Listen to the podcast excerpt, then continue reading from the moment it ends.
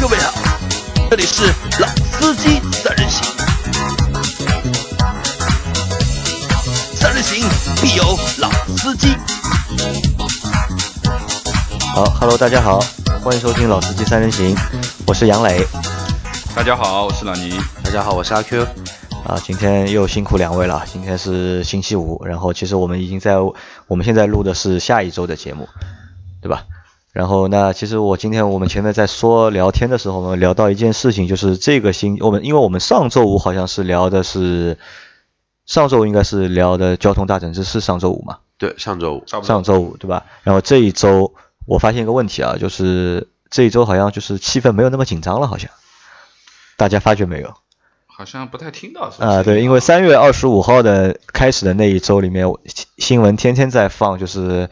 整治啊，怎么样怎么样啊，然后每天抓了多少起啊，然后有什么事情什么事情啊。估计电视台领导被谈过话了。啊，然后从这一周看这一周的话，好像就是气氛没有上一周那么紧张了，然后现在还反而多了很多就是公益广告，就是有很多就是和交通有关的，就是公益广告去宣传那些政策，可能就是我觉得可能是因为什么呢？因为。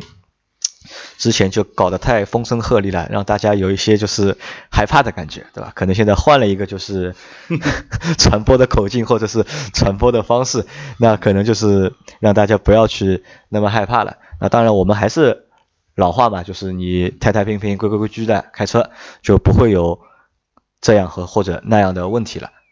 好，那我们这期节目呢，会接着上一期的节目继续。上一期节目呢，我们聊了就是前驱和后驱。那这一期节目，那我们就会聊四驱。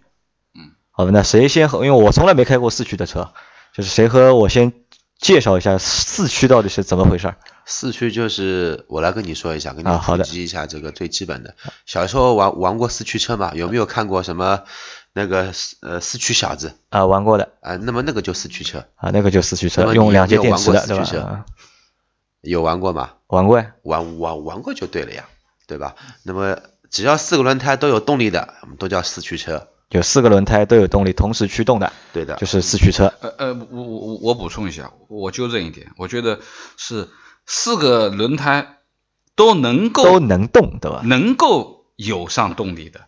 不是所有的轮胎都一直都有四个动力的啊，不是这样理解啊，是只要四个轮子你在路上滚的时候碰到一些特别的情况，能够让你。四个轮子需要的时候有上这个动力的，对吧？就算四驱。那我问题来了，因为我们前面那节我们聊了就是前驱和后驱嘛，就是我们谈了一些就是前驱的优点和后驱的优点。因为为什么会去聊前驱和后驱呢？因为我们在买车的过程当中，就是普遍有一种就是想法，就是可能后驱车比前驱车更好一点，或者是后驱车比前驱车更高级一点。那经过我们前面那期节目呢，那我知道其实都是差不多的，对吧？只是各有各有各有所长啊，各有所长吧，对吧？那是不是四驱相对前驱或者后驱会更高级点？或者是更好一点的，因为本来只有两个轮子动嘛，现在我四个轮子都可以动，那是不是就更好一点呢？这个可以肯定的，这个这个这个，呃，也可以这么说。但是如果说我觉得高级这个东西呢，就是不能单从高级不高级来进行一个衡量。但如果你一定要说高级是以价格成本的基础上去衡量的话，那么四驱车成本它肯定是比前驱或者后驱成本要高一些。就像后驱要比前驱的成本要高一样，对吧？东它东西多了，东西多，对，从两房一厅变三房两厅了。那四驱里面好像还分很多种，对吧？就比比如我们前面说的就是前驱和后驱，那四驱里面应该也能分，就是前驱和后驱的，前驱的四驱和后驱的四驱。呃，不是，我们不是按照前驱和后驱来分啊，就总的来说应该是用三种四驱的形式。啊，三种四驱，嗯。啊，一种我们称之为适时四驱，适时四的适啊，合适的适，适时四驱。啊，另外一种我们叫分时四驱，分时四驱，对吧？还有一个就是全时四驱。那这是三三种不一样的四驱。那和大家解释一下吧。好吧。那么我说说第一个适时四驱，好吧？适时四驱。适时四驱呢，大家。如果听我们节目的话呢，我也跟你说一个小窍门。然后有一些品牌呢，他觉得适时四驱呢被大家已经说太说了太烂了，就是觉得这个四驱是一个伪四驱啊，这个四驱性能不怎么好，所以说呢又会开发出来一个新的名字叫智能四驱，或者说叫什么什么新科技的电子四驱，其实归根到底还是一个适时四驱。什么什么称之为适时四驱呢？呃，就是在你走路，我们走路是两驱嘛，两条腿两驱，在你走路的时候，你摔了一跤，或者说发现地那个那个你的路前面有一条横沟，或者说有一个冰面，你自己把鞋子脱下来，上面粘了一块菜巾纸，这个叫适时四驱，就比较形象一点。呃，适时四驱的话呢，你只有在前轮或者后轮打滑情况下，你的另外的一个从动轮才会进行接通，就简单这么来说吧。嗯。那么这种四驱其实它并不能说很好的把这个四驱的一个结构特性体现出来，因为它的传动，我们都知道力这个东西呢，我们是有一个传动的一个效率以及传动的一个方向的，它的这个方向是对，但它的传动效率达不到要求。也就是说，你我们走路走到一半，对吧？看到前面有一个冰面，我们可以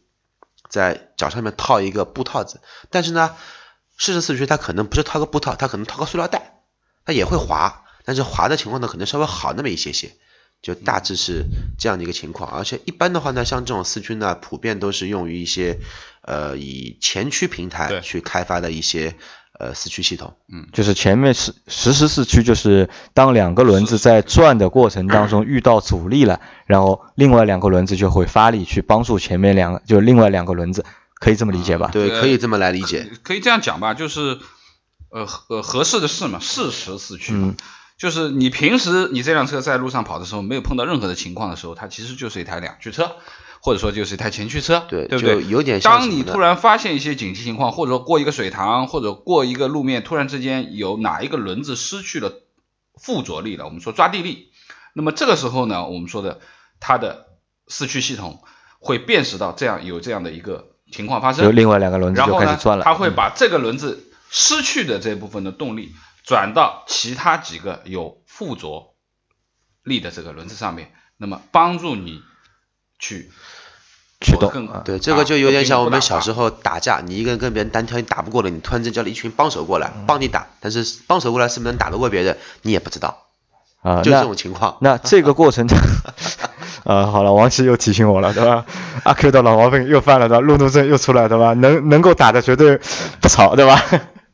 那因为这样讲嘛，就是说前面说的，就是阿 Q 也讲了，就是基本上现在的市面上的这些前驱平台的四驱，我们称之为智能四驱也好或怎么样，基本上大部分就选择了都是这样的四驱形式，就我们说称之为适时四驱。其实它的作用就是什么呢？呃，可以这样讲吧，就是说让你作为就是一辆 SUV，它的重心比较高，它的稳定性相对没有轿车那么好，那么你有一个四驱，在碰到一些极端情况的情况下面。啊，有总比没有好嘛，对不对？但是它到底有多少作用，那还真不好说啊。每家人家真的都不一样，那有的那我问一下，就是这这个就是那个两个辅助的那个轮子的动力的介入是手动的呢，还是就是自动的？自动呃，为什么叫智能或者说叫适时？它就是全自动的。呃，但是呢，你说了那个两子那个两个轮子的介入是不是会有用处？因为一般来说，前置平台开发的四驱，它的后轮的传动效率，它一般理论上可能说会跟你说达到百分之九十五，甚至百分之一百，但是实实际际、实实在实实在在的，基本上不会超过百分之五十，甚至百分之四十五，它达不到。达不到，对吧？嗯就是应该这样讲，这种驱动形式，就是说它在传递动力的时候，可能是因为它本身结构限制啊，或者它的缺陷，应该说是没有办法把百分之五十以上的这个动力可以转给另外的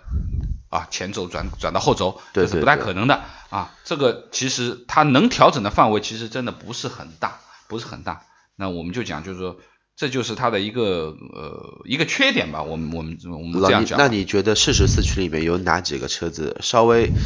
靠谱一点、有用一点？啊，适时四驱啊，那这个正好是我想问的问题。现在有问题给问对，问对现在有哪些时候？那我估计老倪也答不出来，我你你直接回答吧。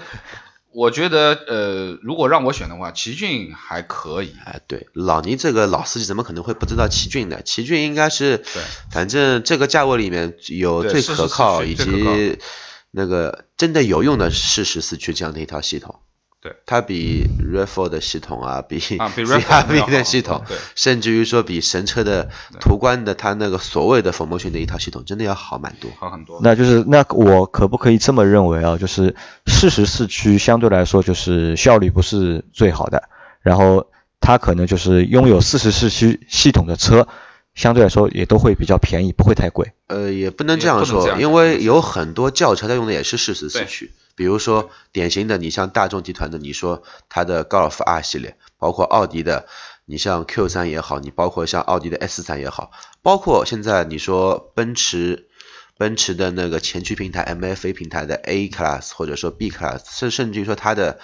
AMG 系列都是类，它标都是标 Formatic，实际还是以适时四驱进行一个打造的一个升级版本而已。就是厂家都会说自己是四驱，但是到底是哪个四驱，他也不会明说的，对吧？对啊，你就像看到，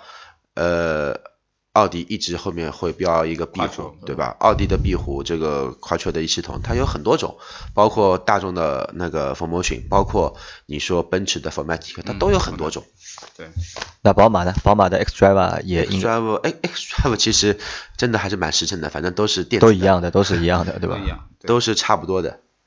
啊，那再和我说一下，就是前面那个是适时适四驱嘛，时四驱，适时四驱，然后后面一个是分时四驱。后面分时四驱。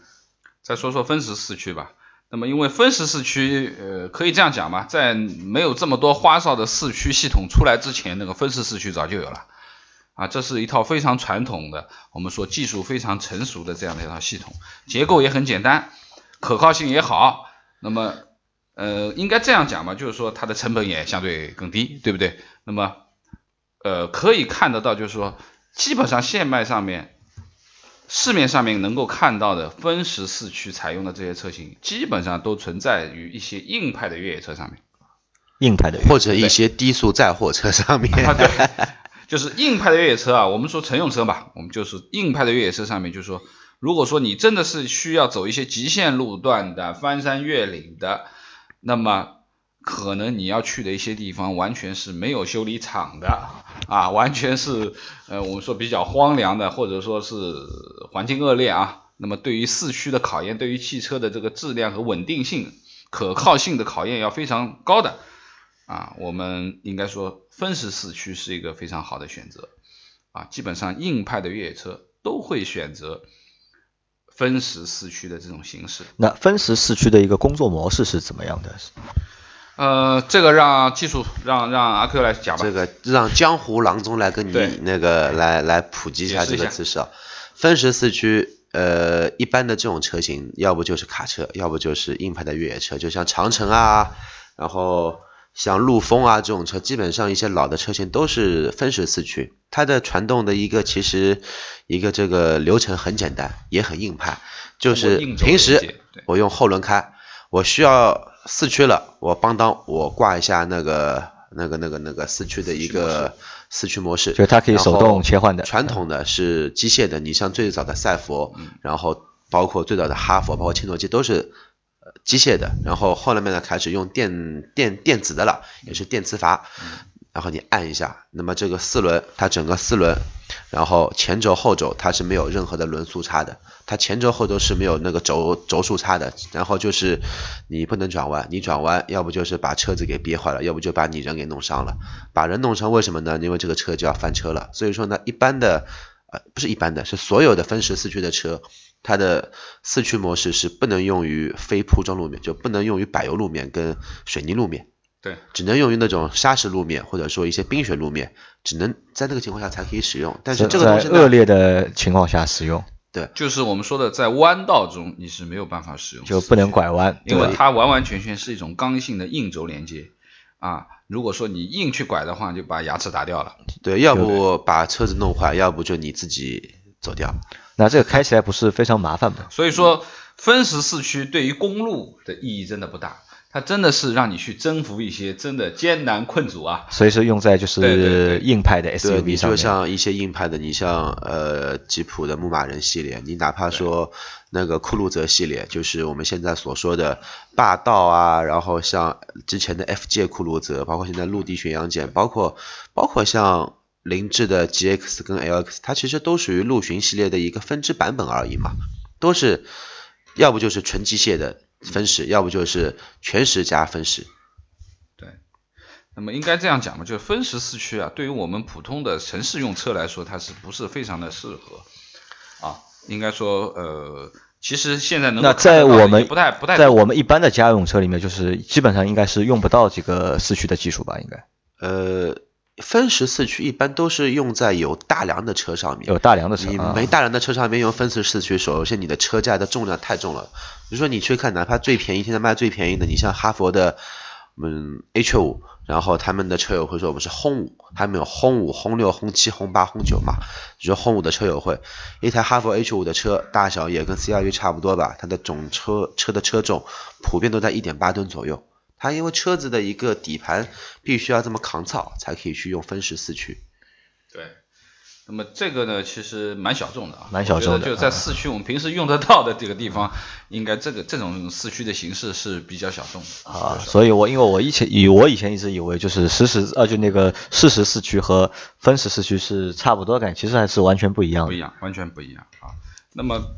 这里面就是说，呃，接下来我们就要讲讲一讲，就是说现在呃其实是用的很多的。那我们说的就是，可能是更多的高端的车上一直在用使用的，就是我们说的全时四驱。全时四驱，对。那么全时四驱呢，应该这样讲，就是说，呃，你这样去理解吧，就是这四个轮子在地上，随时随地都是在它都是有动力的、嗯啊，不管有多少，就你想关也关不掉，对吧？它是完完全全四个轮子都是有驱动力的，我们称之为全时四驱，就是在任何的时间啊，不管你是我们讲的你公路跑啊，还是哪里跑啊，哪里跑，不管随便，那么四个轮子始终每一个轮子都有牵引力啊，都有抓地力，那么这个我们称之为全时四驱。可能前面多后面少，可能后面多前面少，这个但是但是你别管，反正它总归会有驱动力，不像适时四四驱，它永远都是前轮来驱动，后轮只不过是一个从动轮。对，那么也就是说呢，其实全时四驱它在公路上面，呃，在我们说，其实现在有很多的高级的轿车都使用了全时四驱的技术啊，那么从而就是说提高了它很多弯道方面的性能啊，弯道特别是操控啊，在切弯的时候，山路啊，因为你四个轮子都有附着力和抓，就我们说可以抓地力嘛，那么它即使有一个轮子打滑的话，它也可以把车辆的足够的动力转给其他的三个轮子啊，保持它的稳定性各方面。那么这应该说，这个都是电脑自己来算，如何去分配分配给这些动力，哪个轮子给多少，这个都是电脑自己算，而且它的反应速度会很快啊。应该说，呃，这个技术现在越来越多被豪华轿车、豪华 SUV 所采用。那我这里又有个问题了，就是两驱形式的驱动和四驱形式的驱动，就是它们之间的一个就是有没有一个明显的一个差别？呃，差别，你指是哪个差别呢？就是哪个好嘛？就是哪个好？呃，你觉得鸵鸟跑得快还是猎豹跑得快？那猎豹跑得快那就好了呀。啊，因为四个轮子同时在转，所以它就是跑得比较快。对对对，呃，这样讲吧，就是你四个轮子抓地啊，你你的抓地力这么强啊，你如果说起步也好啊，你的提速，就是说你不可能会打滑。比如说你呃有一些大马力的呃后驱车，它可能因为马力太大了，导致它起步的时候可能会打滑很厉害，它扒不住地嘛，对不对？那么但是如果说它加上了一套四驱的系统，它在起步的时候，它只要感觉到有轮子在打滑，它就会把这些动力传动给前轴，让前面的轮子也有动力，对不对？那么也就是说，它更稳的能够抓地起步，啊，而且它的速度会更好。那 F 一是四驱的吗？F 一由于规则限制，它只能做后驱，因为 FIA 它有一个统一的技术标准，必须做后驱。如果说 F 一有四驱的话，我敢我敢相信以及肯定的相信，它现在任何的一个圈速都会比现在快，起码在五秒到七秒以上。就还能够就成绩还能够提升，对对对，对吧？对当然，就是说，呃，听上去这个四驱好像是很完美的一个一个东西啊，就是更高级啊，呃，更稳定啊，抓地力更好啊。但是同时，呃，我们再去回头想一想，你把动力分给了四个轮子，对不对？那么我们讲就是说在在功耗上面，就功率的消耗上面，包括传递的效率上面，从经济性上角度上去看的话，那你四个轮子始终都是加着力气的，你肯定更费油。对，基本啊上现在四驱车的传动效率，哪怕上马力机，基本上在百分之八十左右的损耗啊，传动效率，一百匹马力，你只有到轮上在八十匹左右，这个是一个目前业界比较普遍的一个计就算可能会有百分之二十的就是动力对是全部损耗在损耗掉你的传动过程中。传动过的，因为它四个轮子前前驱和后驱都要那个传动消耗，功率对吧？对对对都要，消耗功率。所以说呢，它不太适合定位在我们讲的一些低端的啊，一些呃体型比较小的车子比较小的这些。都是都是用经济用在型车大车上你基本上很少会看到的看到全时四驱。还有就老倪说了这个，那我也再说一个什么呢？它的一个其实养护成本真的是蛮高的，因为所有的四驱车，你不管呃除了适时四驱以外，你不管是分时四驱还是全时四驱，因为它前中后都有三个三个可以说是差速器。呃，中差、前差、后差，你不管它是开放式的，还是限滑式的，还是锁定式的，反正它总归里面有这个东西在。你有这个东西在，你肯定要换油吧？齿轮里面的油任务还要肯定进还要进行更换。你正常前驱前置前驱车，你一万公里换一次机油机滤就可以了。那么像这种四驱车，你基本上每到四万到六万公里，你需要把整车的油水全部都换掉，你就光换油就把你的费用给增加了不少。就后续的就是养护成本会比较高后期的。养护成本。对，还有就是四驱车它的一个后强的，不光是在我们说的一些常规保养上面，你像一些基本的刹车片，包括一些你最基本的一些摩擦片，它损耗都会比较大一些，维护成本其实是挺大的。所以说，一般你找不到一些我们说以经济型为主的一些车子上面会采用到全时或者说是分时四驱。那我问一下啊，就是在我们以前就是在接触到四驱这个概念的时候，好像都是在呃 SUV 或者是越野车上面看到这个东西，然后现在越来越多的就是轿车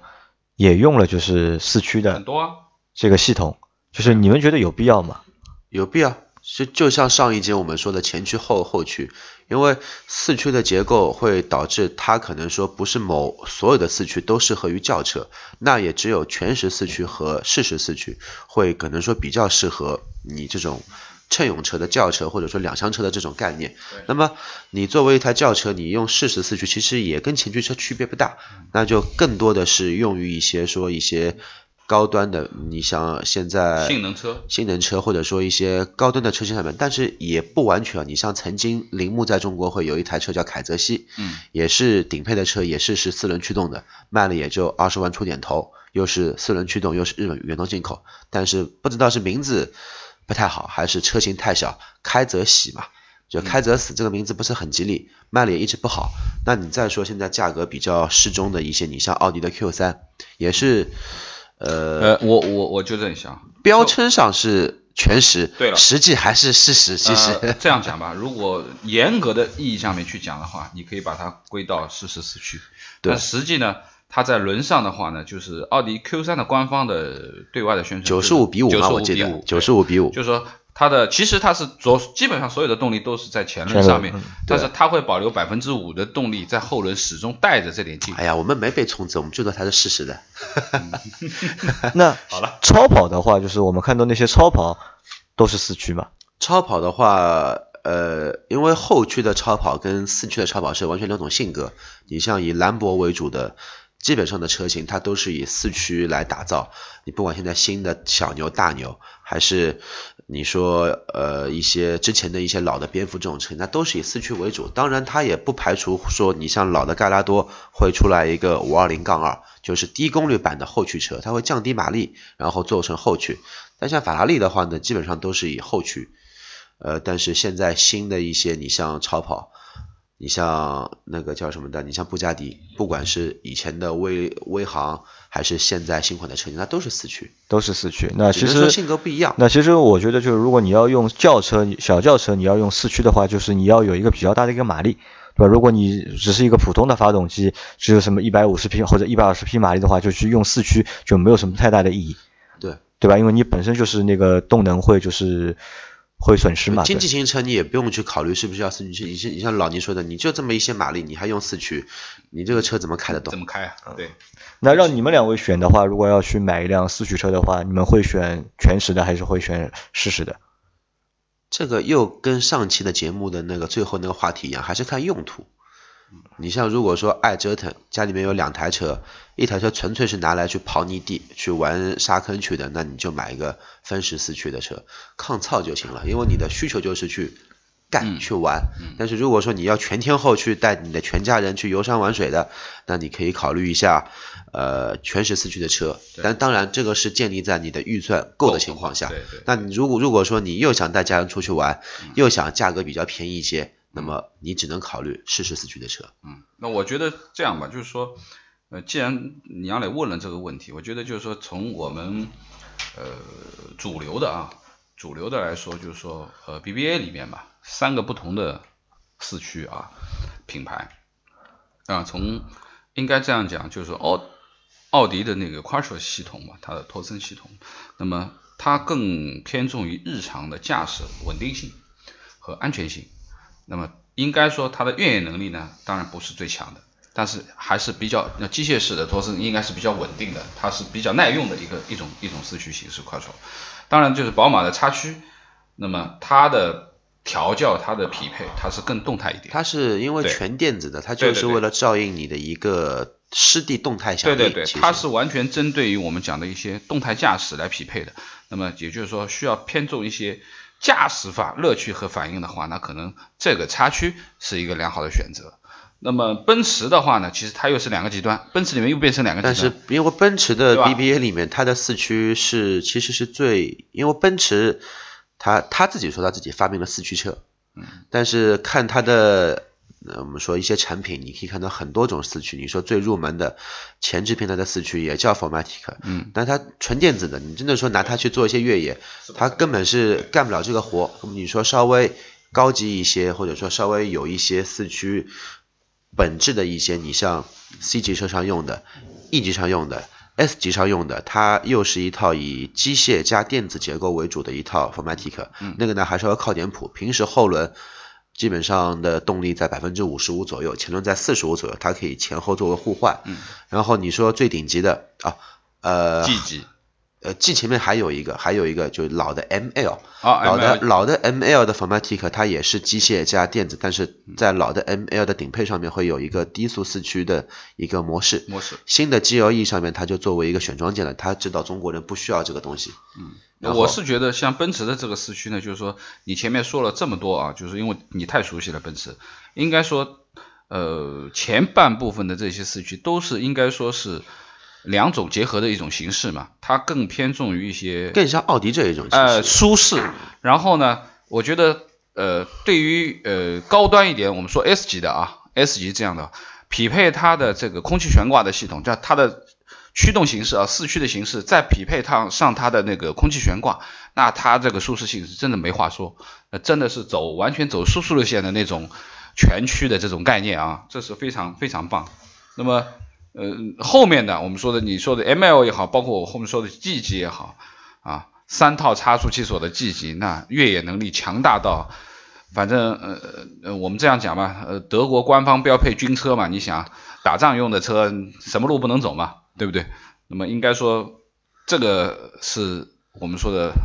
一个小梦想吧，是一个汽车梦。啊，那好吧，那反正我觉得不管是前驱还是后驱还是四驱，我觉得用户在选择的时候，就是也不要盲目的就是觉得哪个好像更高级啊或者更好啊，然后我们可能还是要选一个更适合自己的。对，根据自己的情况，因为如果真是一个普通的的环境嘛，对，对。如果真的就是普通的在城市里面上下班的一个用车的话，我觉得你就用一辆前驱车你就够了，对吧？如果你除非你有一些就是户外的就是需求，那可能你要去考虑就是四驱的嘛。就四驱，那么里面可以考虑